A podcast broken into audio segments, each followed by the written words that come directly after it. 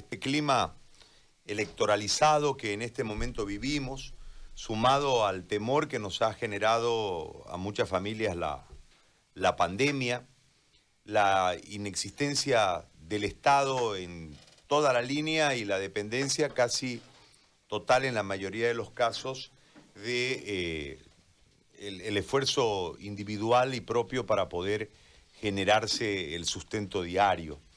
Eh, en contrapartida, eh, el gobierno marca ahora el tema de los bonos, etcétera, que tiene un trasfondo de orden político. Porque yo creo que hay que ponderar cosas que tienen que ver genuinamente con el corazón de las personas. ¿Sí? Y creyentes como somos, pensamos de que todo lo bueno viene de Dios.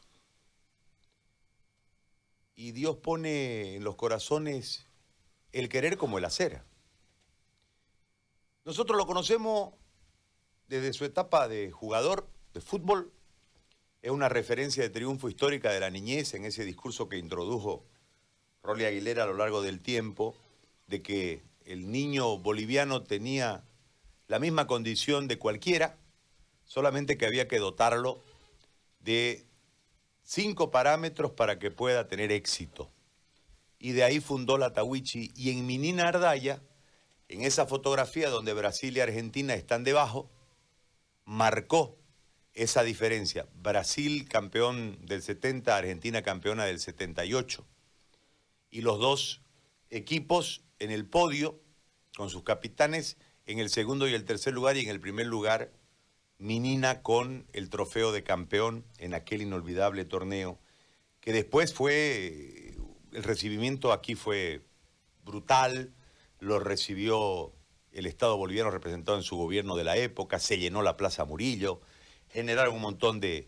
Todos querían verlos a los chicos futbolistas que nos habían llenado de éxito. Pero ese vaso concluyó. Y nosotros lo, lo admiramos como individuo a Minina por su frontalidad, pero principalmente eh, su tenacidad de fe. Él después transforma su vida, acepta la decisión de ser salvo por la sangre de Cristo y decide ser pastor. Pero esto no le priva de sus pasiones y la inteligencia, la viveza, hace que él desde sus pasiones utilice el vehículo para ayudar a la gente y para llevarle un mensaje de esperanza basado en la salvación de Cristo a través del sacrificio en la cruz. Este es el marco que rodea al Minina actual, ¿no? Ayer hablaba yo con él, o antes de ayer, y le comentaba que iba a ser nieto y él me decía, vas a saber lo que es amar cuando seas, cuando abuelo. Y, hablábamos de varias cosas, pero a mí me llamó mucho la atención eh, la comunidad Águila Dorada Plan 3000. Vos que también has estado cerca de Minina, ¿conoces algo de eso, Jorge? De la obra del plan no, pero sí de el, afán de aportarle al desarrollo humano de las personas a través de conferencias, sí. Bueno, pero también además de involucrar gente que vaya y ayude, está, los hace jugar pelota, los hace, o sea, hay un, hay un trabajo ahí. Ha integrado las dos corrientes. Donde eh, integra. Y en el último tiempo, no sé si en esta pandemia, la verdad que yo recién lo he visto con muchos mensajes cortitos, donde eh, hablan de la fe, hablan del amor, y yo creo que la fe sin obras, ni la obra sin fe, ¿no ve? Santiago es el que dice eso, si no me equivoco en la Biblia. Este, y por eso hoy nosotros quisimos dedicarle un espacio, porque creo que uno pudo, haber admirado a, a Minina como jugador, pudo haberlo admirado eh, por su frontalidad y su línea de pensamiento siempre coherente, en lo que él cree que podrá estar uno de acuerdo, no, eso es otra cosa, pero uno debe admirar la coherencia en su pensamiento. Pero yo creo que ver reflejada la obra de Dios en una acción como esta, creo que marca de cuerpo entero lo que es el milagro de la transformación en Dios. Eh, Minina, yo te agradezco primero por, por atendernos. Yo tenía que introducirlo el tema y más o menos contextualizar a la gente del por qué hoy queríamos conversar con vos.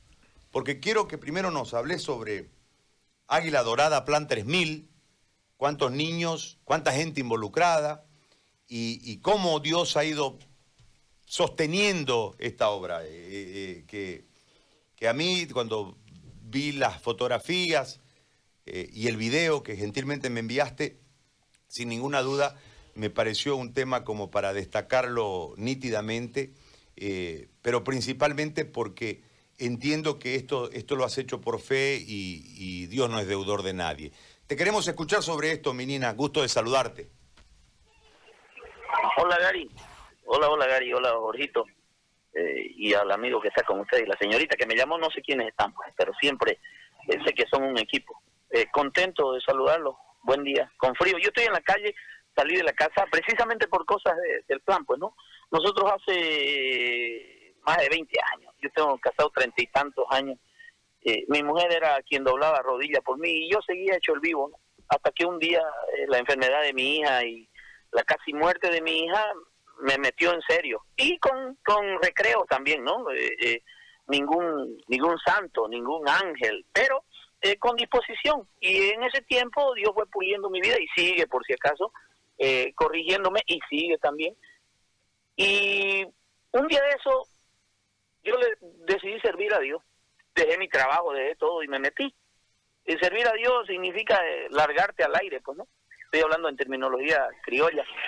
Y estando en una iglesia, en la central, en la Irala, durante más de 10 años como eh, eh, líder de jóvenes, ya me cansé, me acobardaron los jóvenes, y escucha, me acobardaron esto, ¿qué? Y era que Dios me estaba empujando a hacer lo que de niño yo había recibido, a devolver algo a la sociedad, a devolver algo a la comunidad, en realidad entregar el amor de Dios que eso es un aprendizaje. Hasta hoy lo sigo aprendiendo. Pues un día eso nos enviaron para el Plan 3000 ante desafío personal de fe y nos apoyaron inicialmente, después ya nos dejaron, porque hay que dejar volar a oír.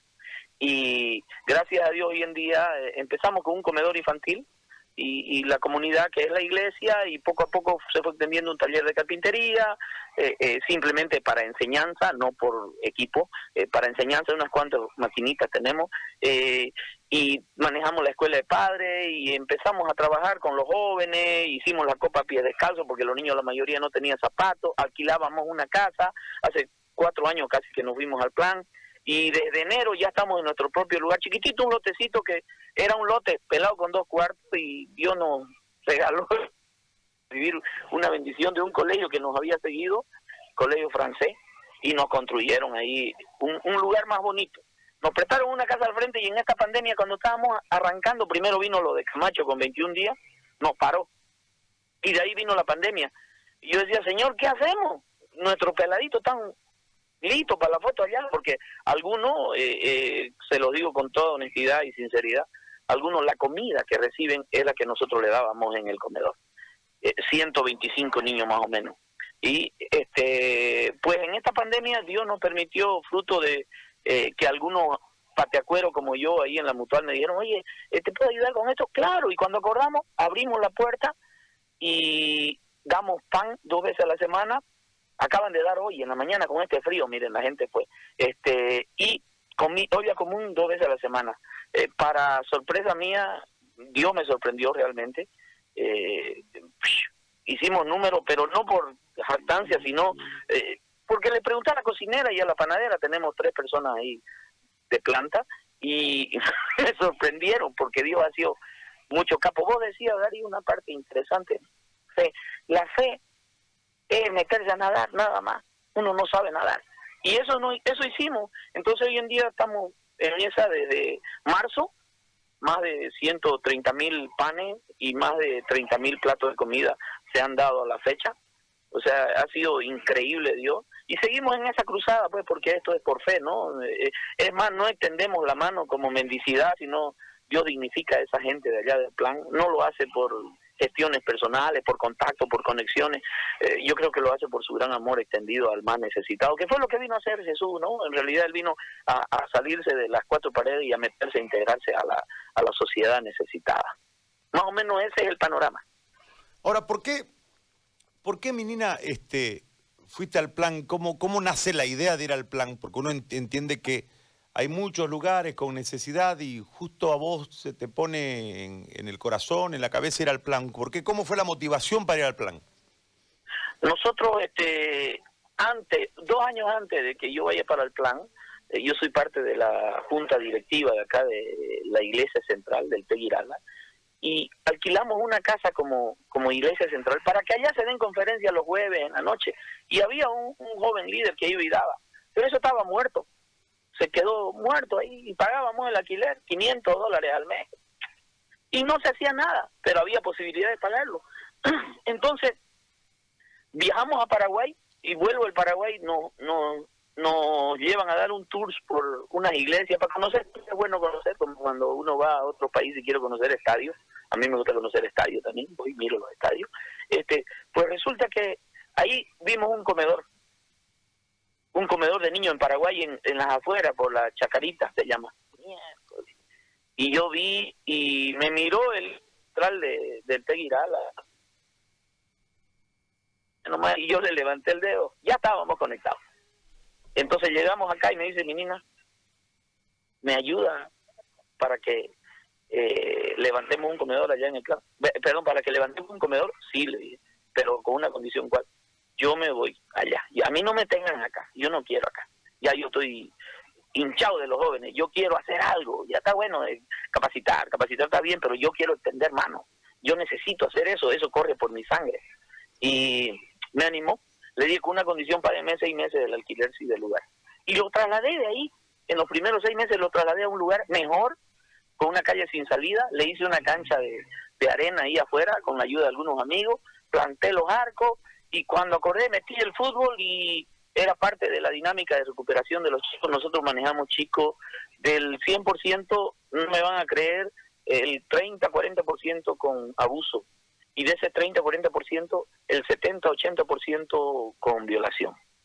Eh, que la Defensoría de la Niñez del Plan 3000 de la Alcaldía Municipal no lo envía, en vez de enviarlo nosotros, no lo envía porque ellos no tienen cómo y nosotros simplemente lo acompañamos eh, con amor, acompañarlo, abrazarlo, conversar, orar con ellos, enseñarle algo de la Biblia, compartir una comida, disfrutar, jugar pelota, yo me pongo a jugar con ellos, me descalzo y le meto, eh, o sea, ser parte de ellos.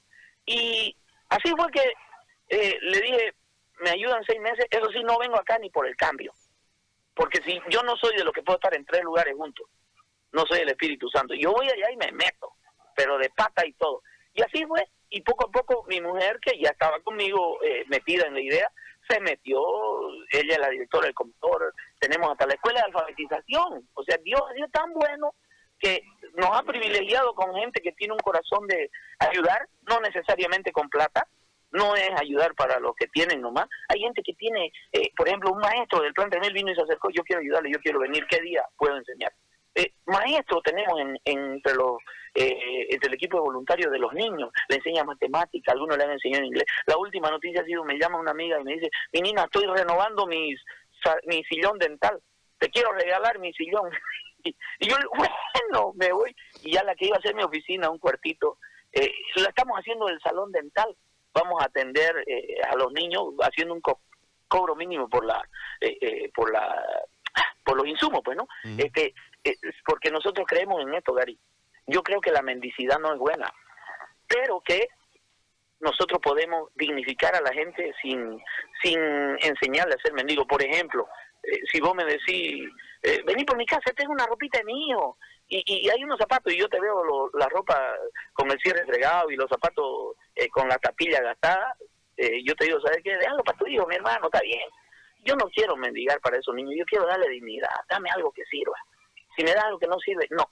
Yo no soy de ese pensamiento, no te quiero ofender, eh, sino más bien te quiero señalar cómo Dios nos ha tratado y lo está haciendo muy bien allá con la gente más necesitada. Entonces me fui, y ya estamos allá, ya estamos eh, metidos patas y todo. Es más, mira la idea que se nos ha ocurrido en nuestra cabeza con mi mujer.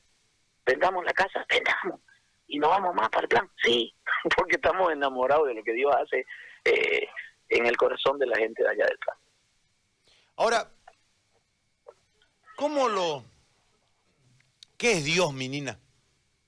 Porque para muchos Dios es un tema lejano, un juez con su daga. Este, ¿Qué es Dios? Ya. Este, entre varias oraciones, hay una que destaca en toda la gente que, que cree en Dios, pues, ¿no? O al menos que tiene temor de Dios. Cuando los discípulos le dicen a Jesús, eh, Maestro, enseñanos a orar. Así como Juan Bautista le enseña a sus discípulos, enseñanos a orar. Y él dijo, ¿saben qué? Cuando ore ustedes digan así, Padre nuestro. Ahí está. Eso es todo el resumen de lo que es Dios. Eh, el papá. Y nosotros nos cuesta porque nuestro pensamiento, razonamiento humano es muy lleno de lógica, muy lleno de sentido común y muy poco dado a la imaginación. Eh, la oración es una imaginación. Es decir, eh, uno está orando, está imaginando, Señor, levanta a este enfermo. Eso es imaginar. Jesús hizo eso. Entonces Jesús le está diciendo a sus discípulos y te dice a vos, me dice a mí, nos dice a todos nosotros, eh, digan Padre nuestro, al Padre, a Jehová, Dios creador. Entonces, algunos le ponen el nombre que sea. Yo he acostumbrado en mis últimos años a establecer relación como tengo con mi hija. Mi hija no tiene problema, créeme, en decirme, papá, tengo este problema, estoy triste, papá, necesito plata, papá, no sé qué hacer con mi hija, ya soy abuelo, eh, papá, necesito unos pañales, no tener. Eh, y yo hago para que ella reciba como ejemplo. Entonces, y si alguien la toca a mi hija, si hay un aburrido de eso que va y me la toca en un lado, tipo en el tiempo en el que eh, eh, tocaban a la mujer y nadie defendía, este, yo me voy y me paro delante, uy, ¿qué? porque la tengo que defender. Ese es el rol del papá. Dios es eso. El tema es que tengo que incorporarlo a mi casa, pues. No solamente dejarlo guardado los domingos tirándome puñetes al pecho y o la etiqueta de cristiano evangélico, para mí Dios no es ni de los evangélicos ni de los católicos. Dios es de los temerosos, de los que quieren estar cerca de Él, de los que lo buscan, de los que anhelan su paternidad y los que dejan que su palabra se haga en los pies. Vos lo decías muy bien, ¿sí? Eh, mostrarme tu fe y yo te voy a mostrar mis obras. Así dice el apóstol. Y eh, porque la fe sin obra es muerta. Es lo mismo. Mostrame tu enseñanza, tu, tu, tu conocimiento bíblico y, y yo te tendré que mostrar mi caminata hasta que cuadremos y balanceemos. No se trata solamente de lo uno. Dios es la integridad en tu vida. Eh, eh, en tu matrimonio, con tus hijos, en tu trabajo, con el atender a la gente, con el cuidar a los demás, con el cuidar la ciudad. Eh, hay una enseñanza que dice, oren mucho por la ciudad, porque depende el bienestar de ustedes del bienestar de la ciudad. Si a la ciudad le va bien, a ustedes le va a ir bien. Y muchas veces los cristianos estamos escondidos en la iglesia orando por papá, por mamá, por la enfermedad, por el COVID, y llorando y sufriendo. Y porque nosotros andamos metidos en nuestra propia camiseta y nos olvidamos que Dios es el dueño de la camiseta y tiene para regalar camiseta a todo mundo. Cuando nosotros entendemos así, eh, podemos incorporarlo a Dios ya a la ciudad. Todo lo que pasa Gary, para mí entender, eh, limitado como lo veamos, para mi entender es ausencia, carencia de la presencia de Dios.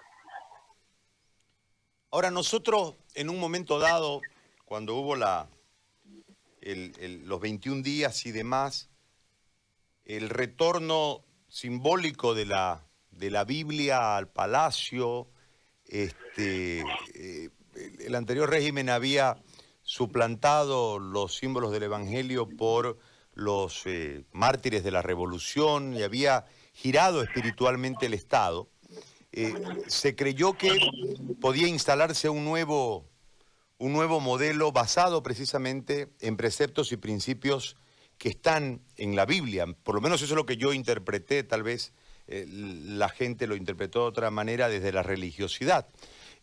yo te planteo, en lo que vos hablas desde la vivencia, ¿Cuál sería una transformación para volcar los ojos hacia Dios en una sociedad que lamentablemente eh, día a día pierde principios, valores y deja muy de lejos la visión de Dios, salvo en la necesidad que en estos momentos se ha visto mucho cuando tiene que ver con enfermedades o, eh, casos extremos, donde en realidad ahí buscan a Dios como si Dios fuera un, un este, funcionario que cuando lo necesitas lo buscas y le tocas el escritorio para que te atienda y que tuviese la obligación de atenderte.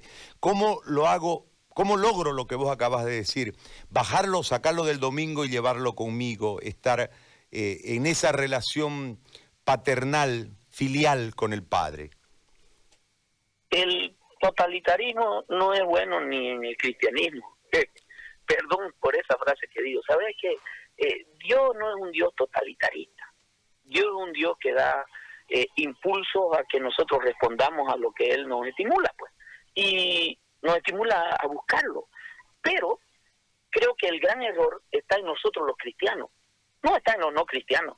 Los no cristianos andan enseñando que tenés que encamarte con una niña de 12 años, 14 años. Y los cristianos callados. Que no, no, eso es del mundo. Dice, no es, no es del mundo. Eso es de la creación de Dios que tenemos que cambiarla, que transformarla. Y los cristianos estamos, como, como a mí no me ha llegado, entonces que el pueblo se mate. Y, y los 21 días fueron, en realidad, no fue Camacho ni, ni, su, ni, su, ni la gente que lo seguía ni fue eh, eh, el Comité por Santa Cruz, fue Dios empujando a la iglesia, al cuerpo de Cristo, la iglesia, cuando estoy hablando, estoy hablando de los temerosos de Dios, los que creen en la Biblia, a salir de sus cuatro paredes y empezar a orar en las calles. Lo tuvieron que hacer gente que no era cristiana, si querés, a pegarse, en ejercicio estoy hablando, a pegarse a lo que dice la Biblia y buscar a Dios. Y empezaron a salir y empezaron a clamar en las calles. Es más, no se debe dormir eso, se debe seguir haciendo. Eh, hoy en día la pandemia ha hecho que las iglesias se cierren. Cuando hablo de iglesia no estoy hablando de templo físico solamente. Y al cerrarse el templo físico, el corazón del hombre cristiano se cierra. No tiene la misma eh, eh, como el como las brasas. Es decir, las brasas cuando están unidas arden y cuando se separan se apagan, así dice la Biblia por los cristianos. Entonces necesitamos sacar a la calle lo que Jesús. Jesús caminaba por la calle y Jesús trabajaba con la necesidad también. Algunos nos han querido llevar en su enseñanza, que no está mal, pero que no es eh, eh, eh, la total, es decir, no es la plena, no es la enseñanza plena, nos han querido llevar a que nosotros más bien tenemos que orar y orar y orar y orar y orar y orar, y está bien, a mí me gusta orar por si acaso, me considero de oración, pero también tengo que salir. es más, en un momento Jesús, perdón, Dios, Jehová Dios, lo tiene Moisés ahí orando, orando, orando, y, estoy haciendo una figura, estoy parafraseando, le tira una patadita al costado de ahí, eh, eh, junto al hilo, y le dice, oye, ya levantate, entra, deja de orar, viejo, ya estoy orando tanto, tenés que entrar. Y los cristianos necesitamos ese espíritu de David, necesitamos ese espíritu eh, de Gedeón, necesitamos ese espíritu que son personajes bíblicos que con su con su cobardía y su miedo tuvieron que enfrentarse a los gigantes, enfrentarse a, a, enemigos. Y los cristianos necesitamos enfrentarnos no para pelearnos con los enemigos, no para pelearnos con los que no son de nuestro color, porque hay cristianos metidos en todos los partidos también, si querés, hablando de política. Como habemos cristianos metidos en todos los equipos de fútbol también. No es esa la idea. La idea es que nosotros tenemos que hacer sentir lo primero, que hacer percibir lo primero, que hacer establecer lo primero, que dejar de presencia lo primero. ¿Qué es? Temor de Dios, Dios. Si la sociedad tiene temor de Dios, esto cambia. ¿Quiénes van a, transferir el temor de Dios? Los que tienen temor de Él, pues. No puede ser los que quieren, este, eh, eh, ¿qué te digo? Métanlo preso a ese, sáquenlo a ese. Y los que quieren aplicar justicia propia. Señor, temor de Dios, temor de Dios, temor de Dios. Me caí de espalda mirando un video días atrás, perdón que lo haga largo, pero es con esto para, para cerrar lo mío y que vos sigas con lo tuyo, o si querés más preguntas. Me caí de espalda viendo en, en El Salvador, el presidente de El Salvador ha hecho meter preso a una, unos 30, y uno de ellos, un el presidente, 253 millones de dólares. Con, con pruebas y lo hizo meter preso. La justicia también es parte del cristianismo. No es, eh, no, no, perdone, ¿Y los 250? El ejemplo es como que yo voy manejando ahorita y atropello a alguien. Y vos que acabas de hablar conmigo y yo te cuento lo que estoy haciendo, viene el tránsito y me lleva y me mete preso. Y vos le decís, no, este ayuda en el plan de mil. No, no lo estamos metiendo preso porque ayuda en el plan de mil. Lo estamos metiendo preso porque atropelló a alguien y la ley dice eso. Esa es la justicia que se debe aplicar aún en los cristianos. Y nosotros estamos muy, muchas veces con la recitación de antes, la poesía de hoy, la lírica, la utopía, de, somos más buenos que Jesús. Y por eso es que esta sociedad no prospera. Y debe prosperar cuando eh, nos metamos en el temor de Dios a través de eh, el romper las paredes de las iglesias, de la gente temerosa de Dios, y salga a la calle a hacer sentir su presencia sin pelear, sin aunque te peguen, pues Dios Jesús no peleó con nadie, pero dejó sentada su presencia. Bueno, mi Nina, yo te agradezco muchísimo por este tiempo. Creo que ha sido una enseñanza importante desde el ejercicio de la fe y la, obra que va realizando eh, en, el, en el Plan 3000 y además este desafío en relación al, al cristianismo, sin importar la denominación, en relación a lo que, a lo que tiene que jugar en, en estos momentos, donde el silencio, yo siempre pongo el ejemplo, porque nosotros sacamos los personajes bíblicos como si fueran así un cuento de hadas, ¿no? Yo, el, el ejemplo de Cristo en el templo pateando a, a los mercaderes, este, la mayoría de la gente piensa que no se enojó, pues. Se enojó de verdad, pues. y lo sacó a Huasca, ¿no? Entonces, eh, ese, ese marco es como un freno a, a, la mayoría de los que tienen fe de que no deben enojarse, que deben transpirar agua bendita, y no es así, pues. Vos tenés que rebelarte ante lo que está mal, esa es la lógica de todo esto, buscando justicia y tratando de ser eh, eh, la sal y la luz, como es el mandato. Yo te agradezco muchísimo, mi Nina, te felicito y, nuestro, nuestro abrazo cordial de siempre y nuestro cariño a vos, a las chicas y a la gorda. Un abrazo. Gracias. Gracias, gracias igualmente. Saludos, un abrazo, Gary y Jorge, a tu casa también. Este, gracias por la propaganda, Dios, mucha propaganda. Van a creer que soy tipango. Y en realidad, Dios usa no los tipangos, a los, a los panadas usa. Así que un abrazo, agradecido. Gracias a vos. Ahí está mi Nina. En este, este me pareció extraordinario eso. ¿Sabes por qué?